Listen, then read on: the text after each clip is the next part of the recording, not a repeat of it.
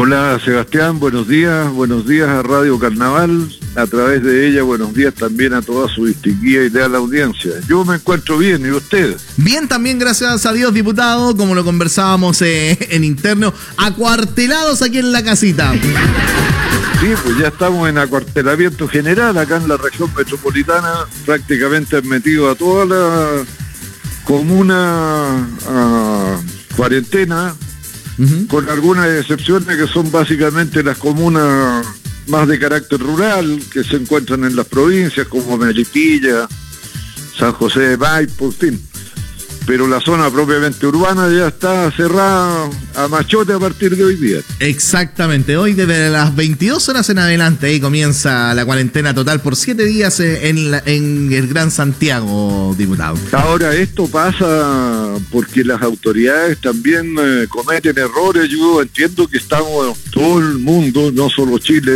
en un proceso de aprendizaje frente a un suceso inesperado que no tenía precedentes y por lo tanto, bueno, todo el mundo va probando a ver cuál es la solución.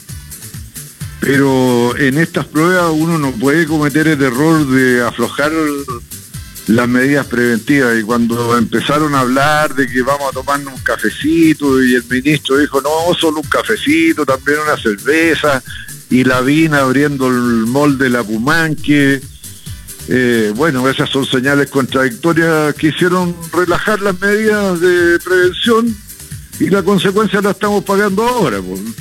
Pasamos de 600 contagios diarios a 1.600 por dos días y de ahí hemos subido a los 2.500 por dos días consecutivos con el agregado de que va aumentando el número de muertes. Entonces yo lo que pregunto, Sebastián, ¿en qué quedamos? ¿Vamos a proteger primero que nada la vida y la salud de las personas o vamos a proteger la actividad económica? Yo entiendo que hay que cuidar la economía y no hay que cometer eh, tonteras y arriesgarla más allá de lo necesario, pero ese es un propósito subordinado al propósito mayor, que es cuidar a la gente, cuidar la salud de la gente, cuidar el bienestar, cuidar la vida. Y aquí las cosas no se han hecho con esa claridad, porque si fuera así, Buenas tardes. Hola, don Jaime, buenas tardes. Buenas tardes a Radio Superandina, a través de ella, a toda su distinguida y gran audiencia. Comienza la conversación. Mm, don Marcelo, esta semana usted acusó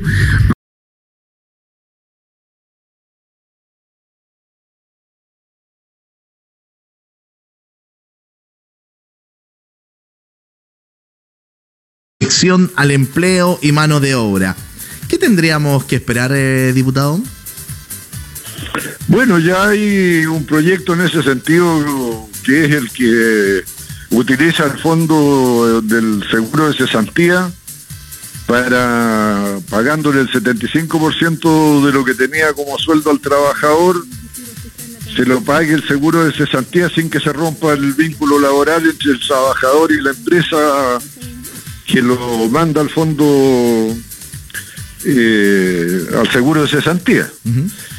Y estuvo el bono del COVID-19, eh, que eran 50 mil pesos por carga familiar. Quiero decirle, Sebastián, que hay más de 200 mil personas que no lo han cobrado. Entonces, por favor, ayude a comunicar todo el mundo, todos los comunicadores, que se metan en las páginas web del eh, Ministerio de Desarrollo Social y busquen el bono COVID-19.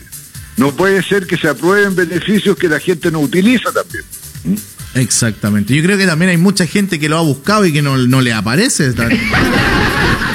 bueno, puede ser, puede ser. Ah, pero igual hay 200 mil que no lo han cobrado, algo, algo pasa. Exactamente. Diputado, eh, una consulta. ¿Se tendrá que detener el cobro de la deuda del CAE debido a, la contingencia que está ocurriendo? Que muchas familias se preguntan eh, qué es lo que pasa con eso, diputado. Bueno, yo no solo soy partidario de detener el cobro del CAE ahora por un periodo que, bueno, tendrá su temporalidad.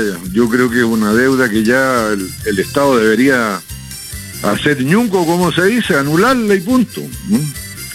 Hoy día yo creo que estamos en condiciones de, de hacerlo, pero mire, aquí hay muchas discusiones al mismo tiempo, no se puede resolver todo simultáneamente. Yo creo que son temas que habrá que reponer en su momento. ¿no? Por ahora lo único que se puede pedir es que se suspenda el cobro hasta en tanto estemos en esta situación de apremio con impacto económico feroz en los ingresos de la familia. Diputado, eh, ayer eh, varios alcaldes de la región de Valparaíso solicitaron, eh, para ser más exacto, 22 alcaldes, eh, hacer una cuarentena regional en la, valga la redundancia, la región de Valparaíso, diputado. ¿Qué le parece a usted esa iniciativa? Bueno, yo espero que la autoridad que tiene la potestad para tomar la decisión los escuche porque eh, va a pasar lo mismo que en la región metropolitana. Miren la región metropolitana. Dieron por superado el problema en Las Condes, en Vitacura, en Providencia, en Los Arnechea, en las comunas más acomodadas, más ricas, y ahora estamos con el rebrote. Entonces hay que tomarse esto en serio, si esto no es broma, no es broma. Y la autoridad es la llamada a ejercer sus facultades, porque la gente lo puede solicitar, los alcaldes lo pueden pedir, pero ellos no son los que tienen las palancas de la decisión. La palanca se la dieron los chilenos en una elección democrática al señor Piñera hace dos años atrás. Y Piñera tiene que hacerse responsable que para eso lo pusieron los chilenos a la cabeza del gobierno. Diputado, siempre un gusto poder conversar con usted diferentes temas y, y, y, hablar, entablar una conversación a esta hora, diputado. Así que un abrazo grande. Gracias. Cuide, cuídese usted, diputado, su familia y, y bueno, y para que nos podamos escuchar el próximo viernes, pues. Igualmente usted, Sebastián, su familia y desde luego toda su distinguida leal y leal audiencia a cuidarse mucho. Un abrazo grande, diputado. Cuídese. Gracias, Sebastián. Chao, chao. Muchas gracias.